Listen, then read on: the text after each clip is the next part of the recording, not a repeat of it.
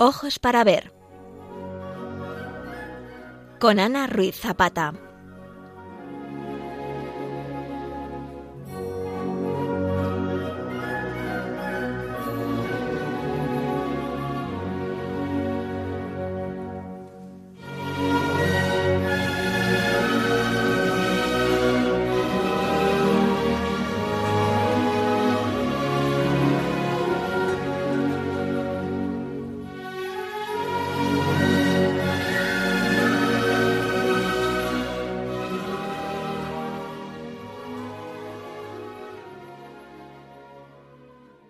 Buenos días, queridos oyentes del programa Ojos para Ver de Radio María. Les saluda quien en él va a ser su acompañante, Ana Ruiz Zapata. Hoy, 9 de agosto, vamos a dedicar nuestro espacio al análisis y comentario de una obra impresionante por su tamaño, por su calidad e innovaciones artísticas, y fundamental además en la producción de su autor, a la vez que modélica del estilo renacentista italiano. Nos referimos a la gran representación pintada por Tiziano entre 1516 y 1518 para el altar de la capilla mayor de la iglesia de Santa María Gloriosa de Ifrari en Venecia. Representa la asunción de la Virgen María, el momento en que fue llevada por Dios al cielo en carne y hueso, tal como la describe la tradición cristiana y la fiesta litúrgica que vamos a celebrar en pocos días. Es una obra de gran tamaño. Tiene 6,90 por 3,60 metros de formato vertical que está rematada en una semiluna y se dedica, como decíamos, a este privilegio exclusivo de María, la única criatura asunta al cielo en cuerpo y alma. Desarrolla la escena en tres niveles magistralmente relacionados la zona superior con Dios Padre esperando a recibir a María, la central con la Virgen siendo ascendida por una corte de angelotes desnudos y la inferior donde los apóstoles contemplan el episodio. Es una de las obras más espectaculares de Tiziano y el óleo más grande que hay y que ha habido en la ciudad de Venecia hasta el día de hoy. Afortunadamente lo podemos admirar en la ubicación para la que fue pintado, que es la capilla de la cabecera de la iglesia de Santa María de Ifrari. Vamos a comenzar el comentario situándonos en la ciudad, porque rodeada por el agua y situada en una curva de la península italiana, orientada hacia el este, Venecia yace frágilmente, como amarrada entre el mar y la tierra en una laguna del Adriático. Esta peculiar posición estratégica en el mar hizo que Venecia durante varios siglos fuera uno de los puertos más importantes de Europa, una potencia naval y comercial casi invulnerable entre la Europa oriental y el resto del mundo, especialmente entre el Imperio bizantino y Asia. Y precisamente por estas circunstancias su pintura estuvo expuesta a influencias artísticas externas primero al colorido del arte bizantino desde el siglo V, después al expresivo gótico lineal europeo que llega a finales de la Edad Media y ya en el siglo XV a las novedades del Quattrocento florentino. Pero hay también otras razones que contribuyeron para que los pintores venecianos tuvieran durante varios siglos una posición privilegiada en relación a los de otras zonas de Europa. Por un lado, al ser la ciudad un importante centro de comercio, les fue más fácil conseguir materiales de pintura e incluso tenían acceso a materiales y técnicas nuevas que procedían de otras partes del mundo. Y por otro lado, la economía de la ciudad propiciaba el mercado del arte, ofrecía muy buenas oportunidades de trabajo, estimulaba la competencia entre artistas y repercutía en consecuencia en la calidad de las obras. Vamos a ir al lugar en que se emplaza la obra. La iglesia de Santa María Gloriosa de Ifrari, que normalmente se la llama simplemente la iglesia de Ifrari, es decir, de los frailes, es una de las iglesias más grandes y bonitas de Venecia y tiene un estatus de basílica menor desde el 13 de enero de 1926. Se encuentra en el campo de Ifrari, en el corazón del barrio de San Polo, y está dedicado a la Asunción de María. La primera comunidad de franciscanos llegó a Venecia hacia 1225. dedicados a la predicación y a las obras de caridad, dormían en los pórticos de las iglesias y después en casas particulares. Pero en 1231 el dogo Jacopo Tiepolo les donó un terreno en San Estín, que es un campo del distrito de San Polo. Y allí edificaron una casa y una iglesia pequeña que ya pusieron bajo la advocación de Santa María de Ifrati Menori, pero que el pueblo empezó a llamar, simplificando, Santa María de Ifrari. La nueva congregación alcanzó un rápido predicamento en la ciudad. El templo pronto se quedó pequeño y en 1250 se empezó a erigir una segunda iglesia más grande, con tres naves y presbiterio de tres ábsides orientados al río de Ifrari. Ochenta años después, en 1330, se empezó a levantar el templo que hoy conservamos. Este templo cambió la orientación mirando su fachada al canal. Es una gran iglesia de planta de cruz latina con crucero, tres naves y siete ábsides en la cabecera, además de un campanario que es el más alto de la ciudad después del de San Marcos. Fue consagrada el 20 de mayo de 1492, la fiesta de San Bernardino, y se le dio el nombre de Santa María Gloriosa. Después se añadieron los claustros sucesivos de la Trinidad, San Antonio, San Nicoleto y los huertos del complejo franciscano, según nos muestra un dibujo del siglo XVIII del padre Coronelli. La construcción está hecha en ladrillo con detalles de piedra de Istria en el llamado gótico franciscano, que carece de agujas, de pináculos sobre los contrafuertes y que presenta una gran sencillez de líneas. La fachada tiene tres calles divididas por pilastras con una portada central en la que aparecen las esculturas de Cristo resucitado, la Virgen y San Francisco. En el dintel hay una pintura mural añadida en el siglo XVIII y después tiene un rosetón superior. En las calles laterales cuentan con óculos. Toda la fachada se remata con un perfil polilobulado y unos arquitos ciegos y las pilastras por su parte están rematadas por unos kioscos de piedra de Istria. Al interior, la basílica muestra tres naves con amplios arcos apuntados, apoyados sobre doce gruesas columnas. La cubierta es de crucería simple y el remate en el presbiterio, como antes decíamos, es con siete capillas absidiales. Es además la única iglesia italiana importante que ha conservado un gran coro rodeado por un alto muro en el primer tramo de la nave frente al altar, según el uso medieval. Este coro es un ámbito esencial en una iglesia gótica. Está decorado con relieves que representan patriarcas, profetas, doctores de la Iglesia y coronado por las estatuas de ocho apóstoles y los santos Antonio y Francisco. Por último, hay un Cristo en el Calvario que se atribuye a Berroquio. En el interior consta de 124 puestos de sillería dispuestos en tres niveles. En el trabajo de talla hay elementos típicos del gótico tardío veneciano, por ejemplo agujas, pináculos, pero están mezclados con elementos decorativos que ya son propios del estilo renacentista. Pero nos interesa sobre todo el altar mayor. Este está presidido por la pala, es decir, el retablo de la Asunta, que se encargó a Tiziano en 1516, y queda enmarcada por las vidrieras del ábside central, convirtiéndose así en el elemento más importante de toda la basílica.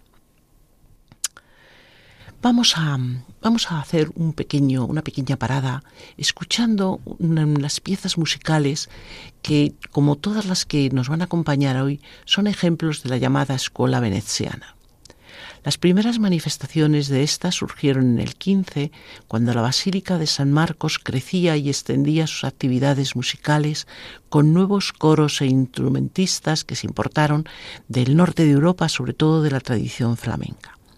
Pero pronto aparecieron problemas, porque dadas las grandes dimensiones de los espacios, aquellos refinados juegos polifónicos se perdían, mezclándose en las amplias arcadas y cúpulas.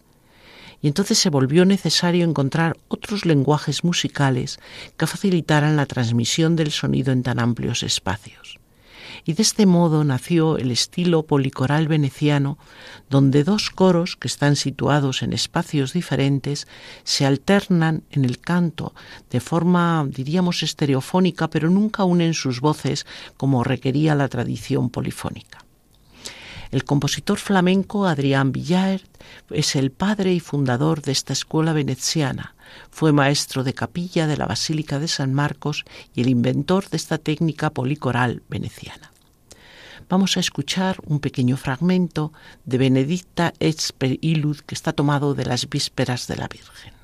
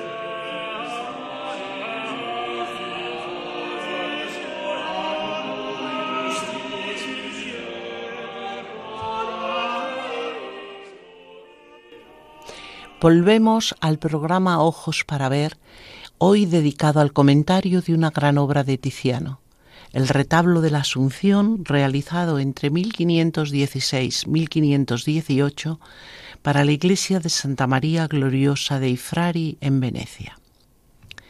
Vamos a comenzar ahora con el análisis de la obra. Se trata de un óleo sobre madera de gran tamaño, pues alcanza, como antes decíamos, 6,90 metros de alto por 3,60 de ancho.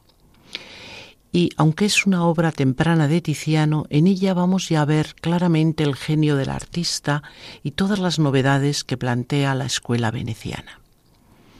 Supone el primer encargo de importancia que se le hizo en un año además en que fue nombrado pintor oficial de la Serenísima República de Venecia lo que le puso en contacto también pues con la alta sociedad del momento, entre ellos el duque de Ferrara, que luego será un gran cliente para, para Tiziano.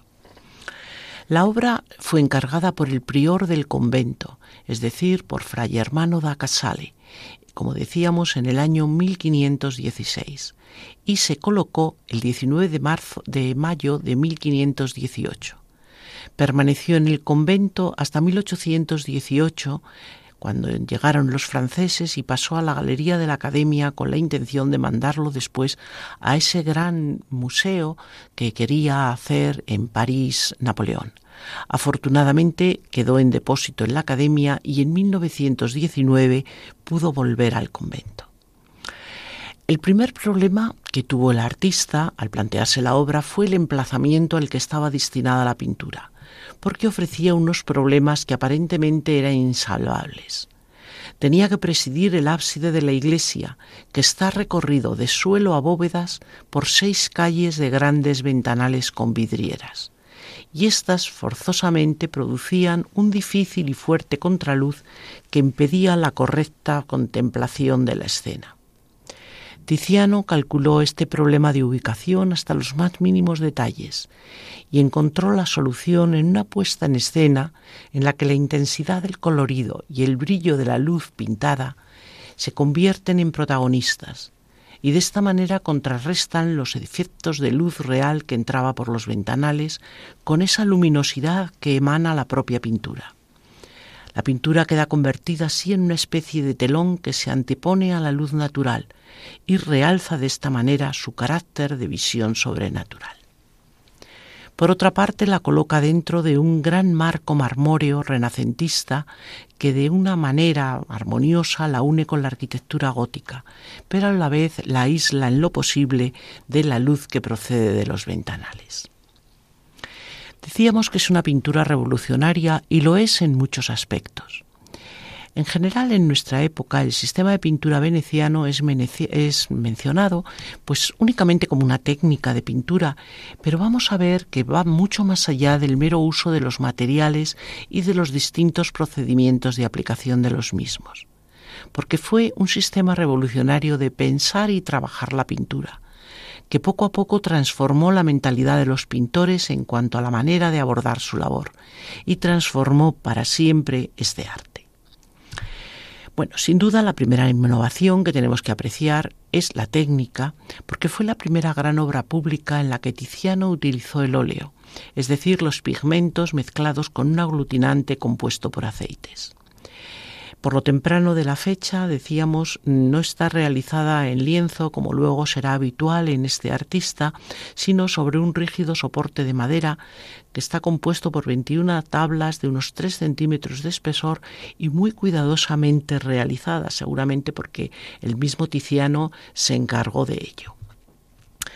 Cuando la escuela veneciana fue tomando forma a finales del siglo XV, se había empezado a popularizar el uso del óleo, que fue traído de Flandes a Italia por Antonello de Messina. El óleo aportaba varias ventajas. En primer lugar, las mezclas de colores, porque su consistencia permite crear una amplia paleta de color. En segundo lugar, el tiempo de secado. El aceite permite que la pintura tarde en secar y esto permite rectificaciones y por último el acabado brillante que además se conserva durante siglos.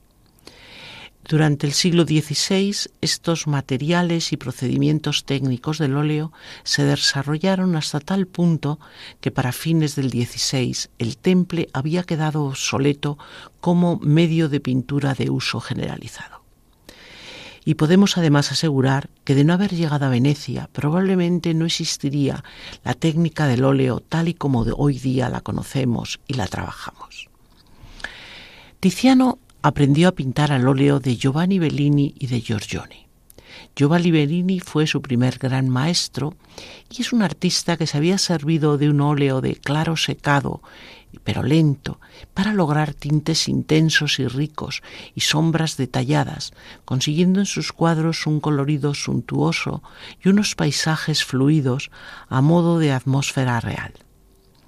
Pero el gran maestro de Tiziano fue Giorgione, que desarrolló el enfoque veneciano de la pintura al óleo a principios del siglo XVI. Él hace un trabajo gradual de tono sobre tono en velos superpuestos que consiguen un efecto plástico blando y también la fusión entre los sujetos y el entorno circundante. En la obra de Giorgione podemos decir que se manifiesta ya una pintura que da más énfasis a la mancha, al color y al volumen, es decir, a la materia, que a la línea y al dibujo como había sido lo tradicional hasta este momento.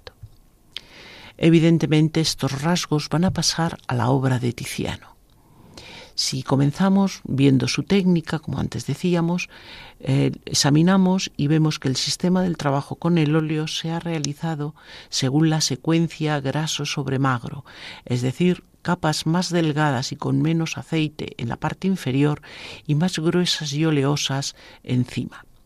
Es el método que da estabilidad a las capas superiores y permite prolongar la vida de la obra. Encontramos también la combinación de veladuras transparentes para las sombras y pinturas opacas para los reflejos y las luces. Pero además de veladuras, que eran el sistema de trabajo habitual, empiezan a aparecer los impastos, que son capas más gruesas de material. Es una obra temprana esta que estamos analizando, pero insinúa ya ese aprecio por las calidades matéricas que va a ser propio de la pintura de Tiziano.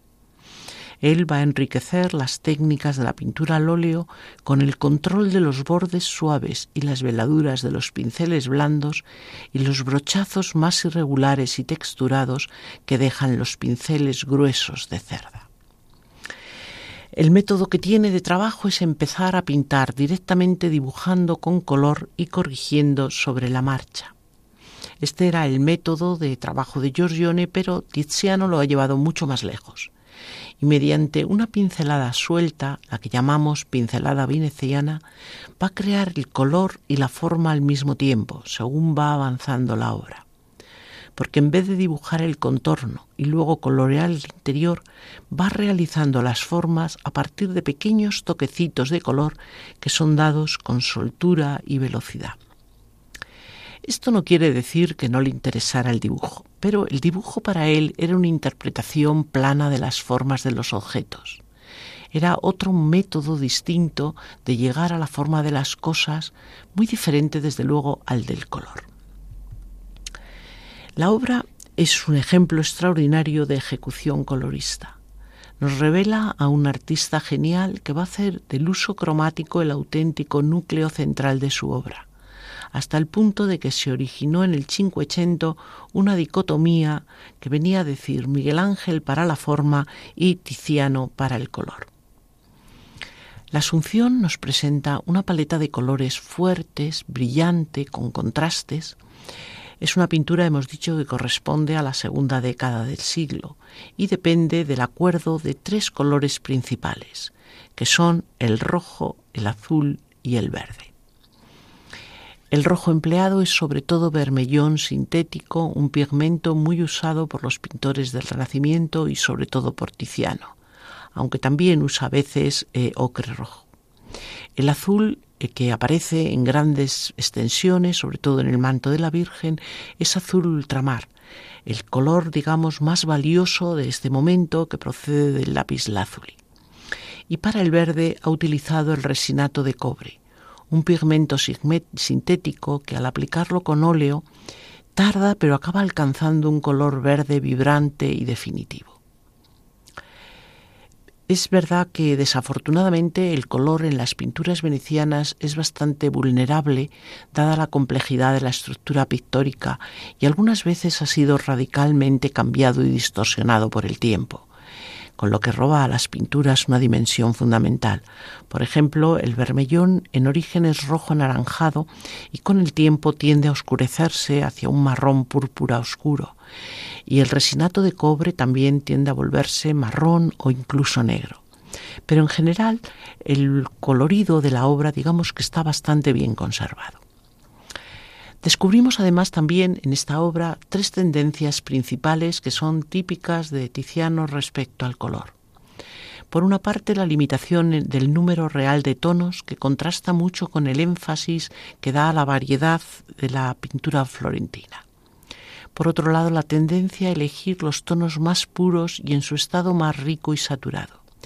Y por último, la organización en armonías generales que sean más simples pero más sofisticadas que el mero equilibrio de colores brillantes y contrastados que había sido común hasta este momento.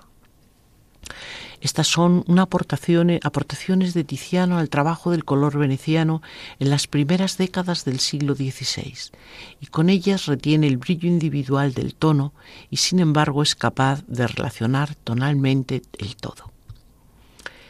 Sin duda, esta combinación de riqueza e intensidad de matiz que logra Tiziano en los colores individuales es posible gracias al uso del medio oleoso y a la complejidad de la técnica pictórica que se ha empleado. Por los estudios que se realizan en trabajos de restauración, sabemos que el, color se ha construido sobre la tabla por interacción de las capas de pintura, del fondo al exterior, que en las manchas amplias, como en el manto de María, se ha utilizado el color puro. Y también sabemos que muchos pigmentos han sido molidos muy finos para permitir unas gamas cromáticas especiales gracias al juego granulométrico de las partículas y al espesor de las capas pictóricas. En su deseo de presentar estos matices primarios a un nivel de intensidad tan saturado y en su forma de unirlos, sin embargo, lo que descubrimos es que es más bien un tema más que de técnica, de estética podemos afirmar que con este color que se fija en la retina del espectador por largo tiempo, suavizando las aristas y empapando la mirada de rojos increíbles, azules emocionantes o verdes inimaginables fuera de la naturaleza, ha conseguido un atractivo tal que hubiera sido por sí solo suficiente para dar al artista la fama de que gozó. También, por otro lado, tenemos que subrayar que esta manera de trabajar el color responde a una visión perceptual, es decir, realista de lo que se quiere representar. Y este término realista no es que nosotros lo digamos, es que le aplica el propio Tiziano y otros artistas del Renacimiento veneciano.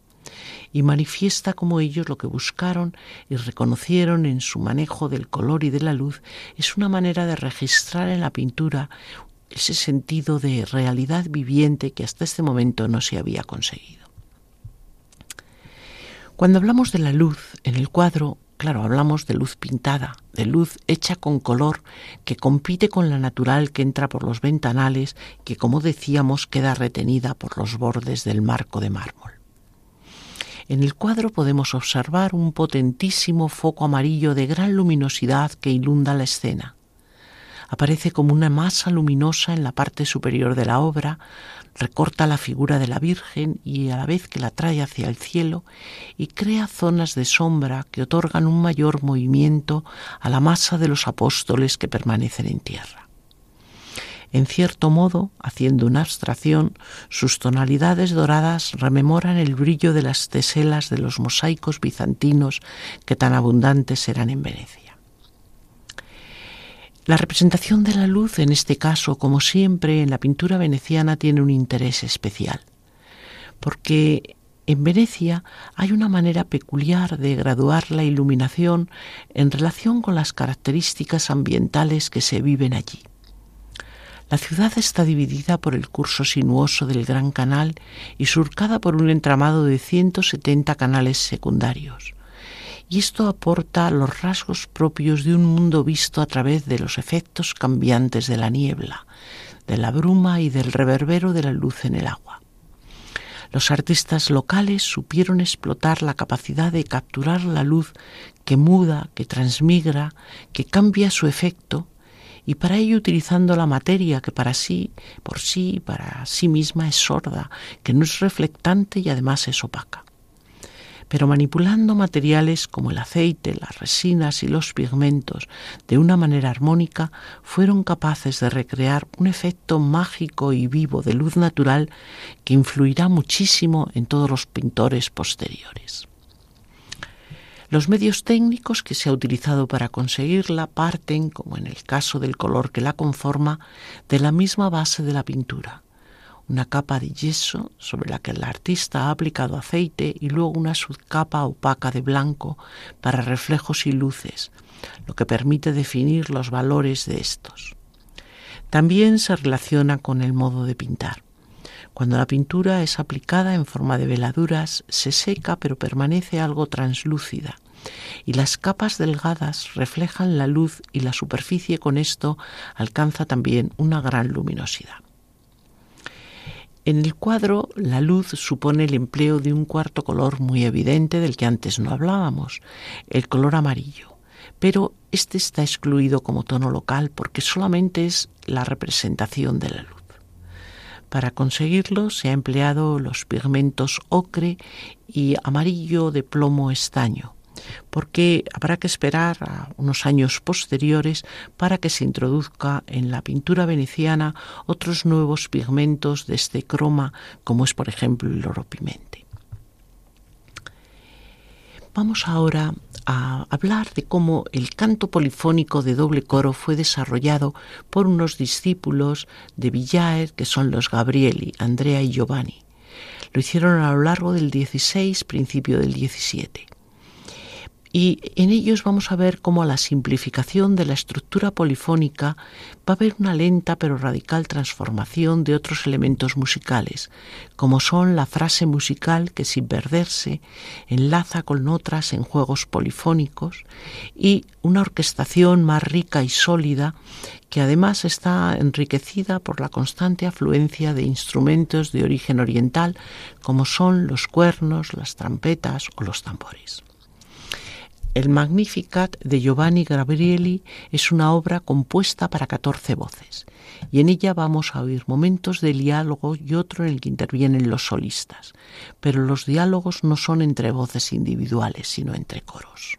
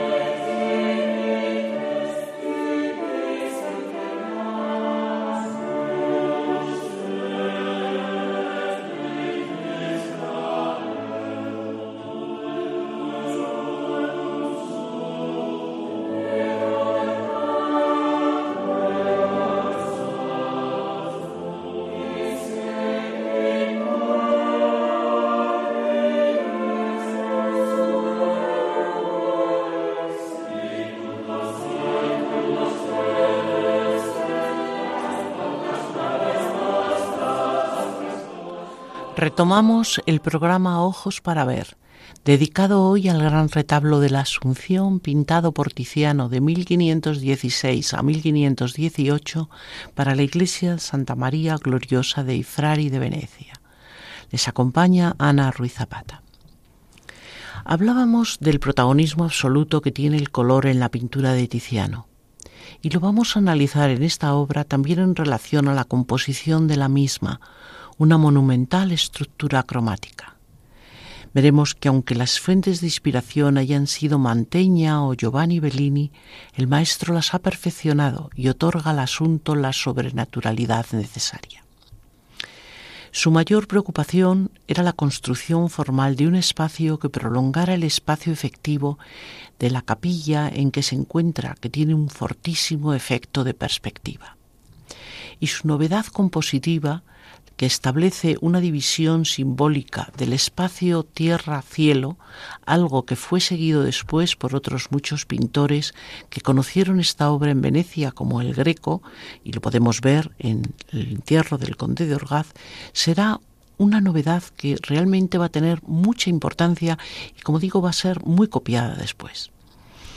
Ningún marco estructural mantiene la composición unida como se había hecho, por ejemplo, en los retablos del siglo XV. Pero, sin embargo, la composición resulta muy clara y tan estructurada como si lo tuviese. Decíamos que se organiza en tres partes distintas, la humana en la parte inferior, una de intermediación en el centro y la divina en la parte superior.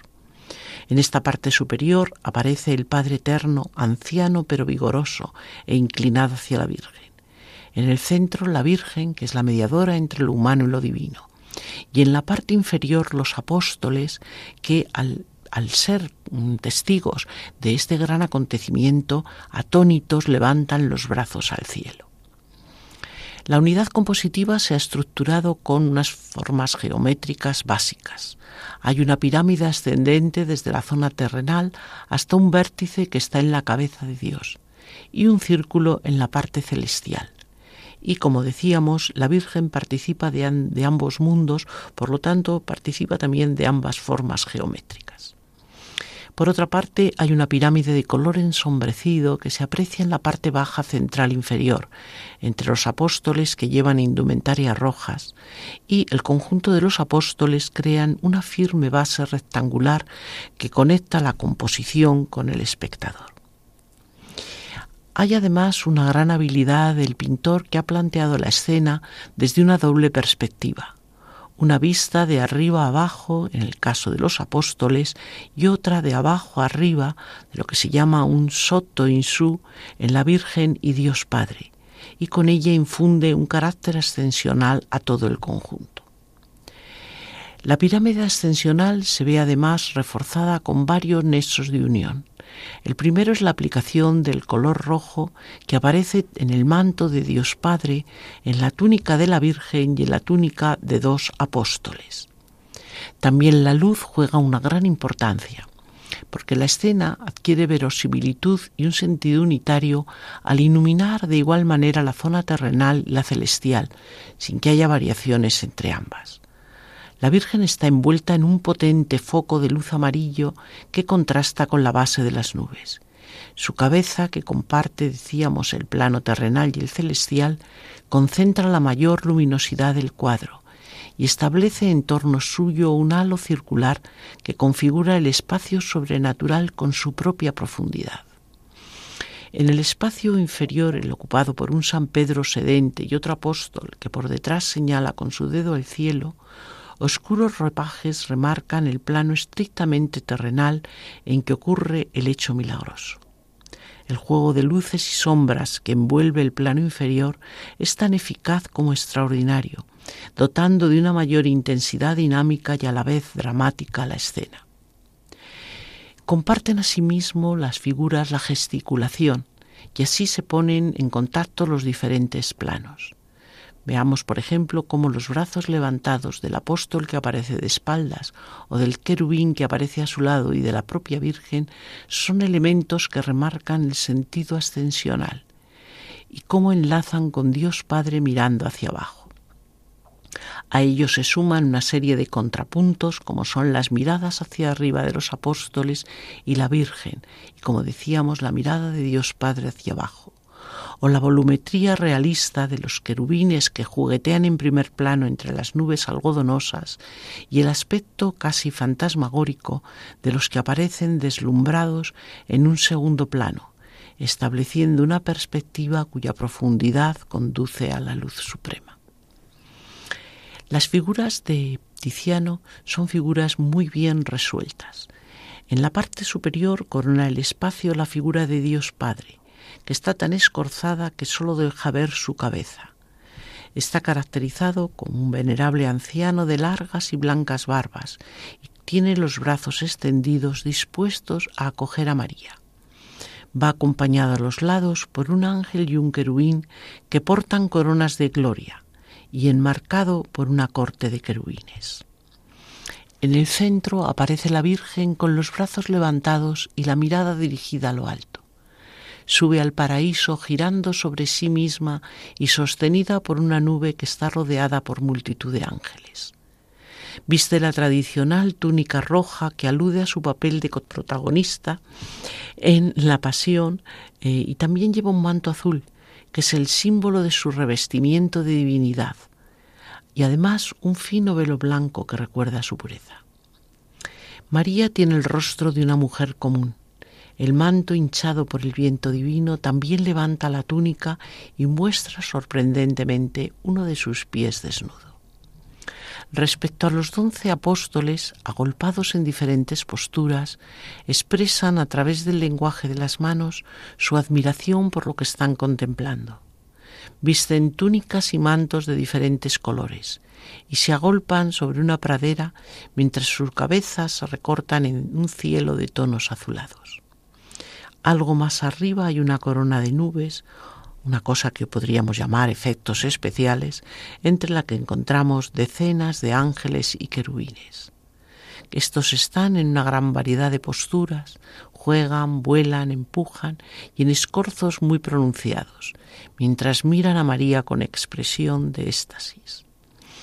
Todos estos sutiles detalles, curiosamente, se pueden percibir con facilidad debido al enorme tamaño de las figuras plasmadas por Tiziano todas dotadas de este movimiento gesticulante que otorga mayor veracidad a la escena y hace que el espectador pueda compartir con los asombrados apóstoles la ascensión corporal de la Virgen y su penetración en el brillante mundo celeste entre el júbilo de los ángeles. En gran parte, esta obra fue la responsable de catapultar la fama de Tiziano en la zona, aunque no sin polémica, ya que no pocos cercanos a la congregación tenían serias dudas sobre la calidad de la pintura. Cuando el retablo de la Asunción fue expuesto por primera vez en esta basílica, los venecianos estaban desconcertados, tanto que el prior del convento estuvo a punto de rechazarlo y no lo hizo porque un enviado del emperador se aprestó enseguida a comprar el cuadro, con lo cual se dio cuenta de que era una obra realmente valiosa. Un contemporáneo de Tiziano, un historiador llamado Dolce, nos lo explica así. Esta fue la primera obra pública que hizo al óleo. La hizo en muy poco tiempo y jovencísimo. Los malos pintores y el vulgo ignorante, que hasta ahora no habían visto otra cosa que las pinturas muertas y frías de Belline, de Vivarino, y no tenían relieve ni movimiento, criticaban duramente esta tabla. Pero algún tiempo después, cuando se enfrió la envidia y se fueron abriendo los ojos a la verdad, comenzaron a sorprenderse del nuevo estilo que había introducido Tiziano en Venecia. Y todos los pintores se aprestaron a tratar de imitarlo sin conseguir éxito en su empeño. Vamos a escuchar ahora una obra de Claudio Merulo, otro de los grandes de la escuela veneciana que fue segundo organista de la Catedral de San Marcos.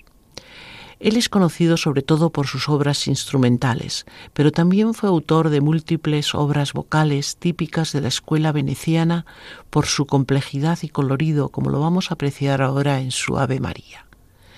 Merulo tuvo un mercado muy especial en las tantísimas iglesias venecianas que necesitaban textos específicos para la liturgia cantada y además sus experimentos en polifonía, según el uso veneciano y atento a los efectos sonoros ambientales, se exportaron a Parma y a toda Emilia.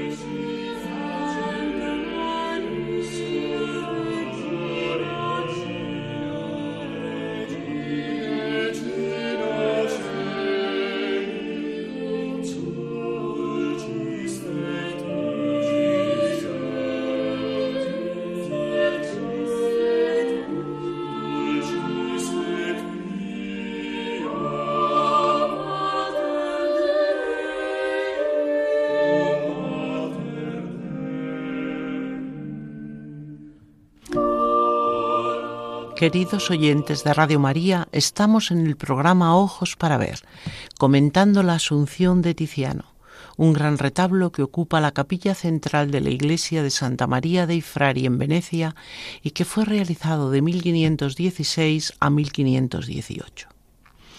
Examinados los aspectos formales de la obra, vamos ahora a centrarnos en su contenido. El retablo está dedicado a la Asunción de María a los cielos. Según la tradición oral de la Iglesia Católica, el 15 de agosto del año 43, después de dormirse, María despertó siendo transportada por ángeles de Dios hacia el cielo, y allí fue acogida en la gloria celestial en cuerpo y alma, y exaltada por el Señor como Reina del universo, de modo que se conformara plenamente con su Hijo nuestro Señor, vencedor del pecado y de la muerte. Según establece además el misal romano, la Virgen de la Asunción es la primicia de la Iglesia celestial, el signo de consuelo y esperanza seguro para la, para la Iglesia peregrina. Se entiende que la Asunción de María es una anticipación de la resurrección de la carne que recoge el credo apostólico como fin y sentido último de nuestro camino de la vida. El fundamento teológico de este misterio es esencialmente cristológico estando constituido por textos bíblicos que hacen especial referencia a la vinculación de María a la obra redentora de su Hijo y que ya estaba documentada en textos de algunos padres del siglo II de nuestra era. Y esto, digamos, va a justificar la capacidad del propio Papa de definir este dogma tomando en consideración esta tradición gestada por los padres de la Iglesia. El dogma fue definido el 1 de noviembre de 1950 por el Papa Pío XII. El hecho de la Asunción tiene sus problemas porque, como es sabido, no hay datos históricos ni referencias bíblicas que permitan reconstruir las circunstancias precisas de muerte y sepultura de la Virgen María. A falta de estos documentos canónicos, proliferó en las comunidades cristianas un profuso y heterogéneo conjunto de leyendas orales y escritos apócrifos de diverso origen lingüístico-cultural, al menos desde el siglo IV, aunque también eh, vamos a ver de estas épocas textos litúrgicos, homilías, exégesis, comentarios y glosas de prestigiosos padres de la Iglesia, teólogos, hipnógrafos y otros pensadores eclesiásticos. Todo esto permitirá el desarrollo devocional, litúrgico y también artístico del tema.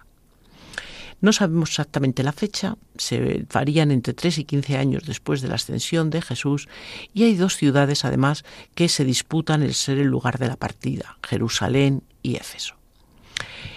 Los relatos apócrifos aparecieron a partir del siglo IV. El más difundido fue posiblemente, además uno de los más antiguos en el Oriente bizantino, el llamado libro de San Juan Evangelista.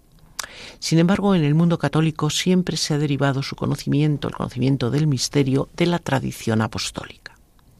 Si consultamos los escritos auténticos de Oriente, no parece haber habido antes del siglo IV testimonios patrísticos explícitos sobre el tema, aunque sí esporádicas afirmaciones implícitas por parte de algunos padres como San Justino, San Ireneo, Tertuliano, Orígenes e incluso San Jerónimo y San Agustín.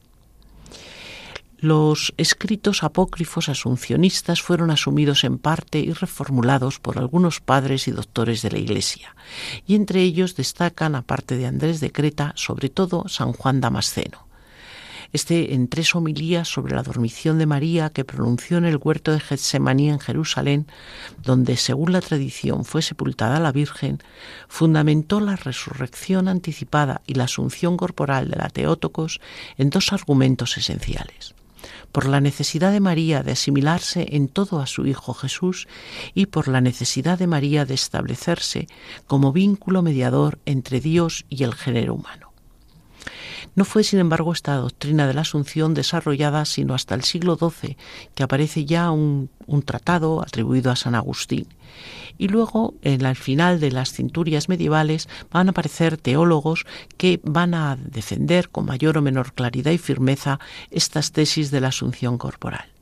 Destacamos San Bernardo del Claraval en el siglo XII y sobre todo los grandes maestros de la escolástica de los siglos XIII y XIV, San Alberto Magno, San Tomás de Aquino y San Buenaventura. Toda esta literatura, tanto la apócrifa primigenia como la, diríamos, oficial subsidiaria, van a ser el fundamento conceptual sobre el que la Iglesia codificará, a partir de los siglos V o VI, la fiesta litúrgica de la dormición, tránsito o traslación de María, antes de fijar, más de medio milenio después, las pautas esenciales de la iconografía de este tema. No sabemos muy bien cuándo surgió la fiesta, pero sí sabemos que ya antes del año 500 eh, se celebraba en la zona de Palestina y también en la iglesia de Santa María la Mayor de Roma, por lo menos desde el siglo VI hubo esta celebración.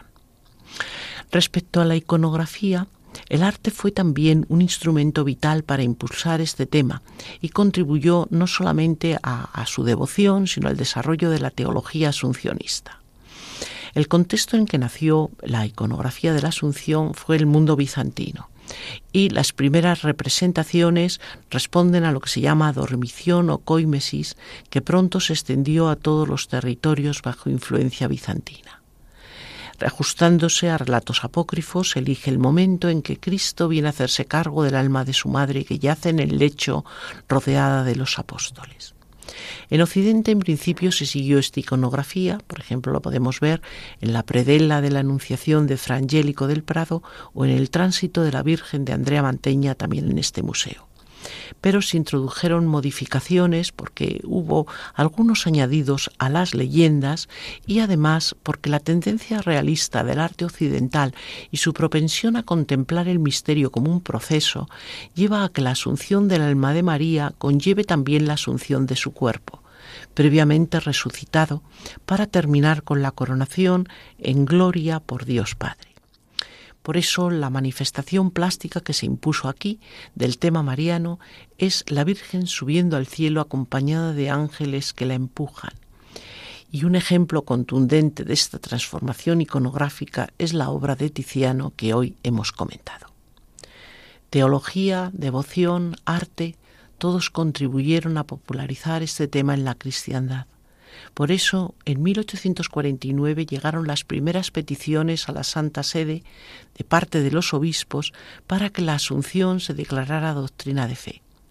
Estas peticiones aumentaron conforme pasaron los años, y cuando el Papa Pío XII consultó al episcopado en 1946, la afirmación de que fuera declarada dogma fue casi unánime. Un apunte breve del artista nos permite hablar de él como no solamente un grande de la escuela veneciana, ni siquiera uno de los grandes del Cinquecento, porque su figura es clave en toda la pintura occidental, la pintura de todos los tiempos. Como dijo Vasari, ha sido el más sano y afortunado que sus pares y nunca ha recibido de los cielos sino favores y felicidades. Y con ello quiere aludir no solo a la excelencia de su arte, sino a la, benevolencia de la fortuna para que ser una figura gentilísima, de buena crianza, dulcísimas costumbres y modales. Hubo arte antes y después de este artista veneciano, pero nada fue igual después de su presencia en la pintura. Vamos ahora a ver una última, un último momento musical con Josefo Sarlino su obra O Quan Gloriosum, eh, podemos apreciar cómo, sin perder el refinamiento y la intimidad propias del mundo flamenco, en la música de Venecia se van poniendo las bases para una revolución que en breve tiempo va a abrir las puertas de la música barroca.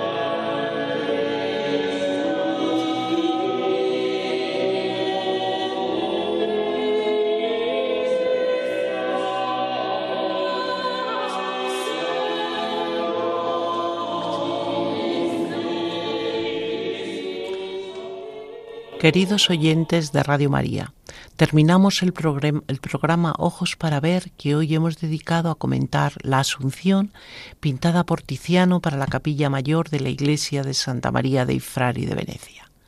Les ha acompañado conduciendo el programa Ana Ruiz Zapata. Si desean volverlo a escuchar, les recordamos que pueden hacerlo en el podcast correspondiente al programa del día de hoy y si desean alguna aclaración o puntualización pueden escribir a ojos para ver 7, 7 en número, arroba radiomaria.es. Nos despedimos deseándoles todo tipo de bendiciones y les invitamos a seguir escuchando Radio María.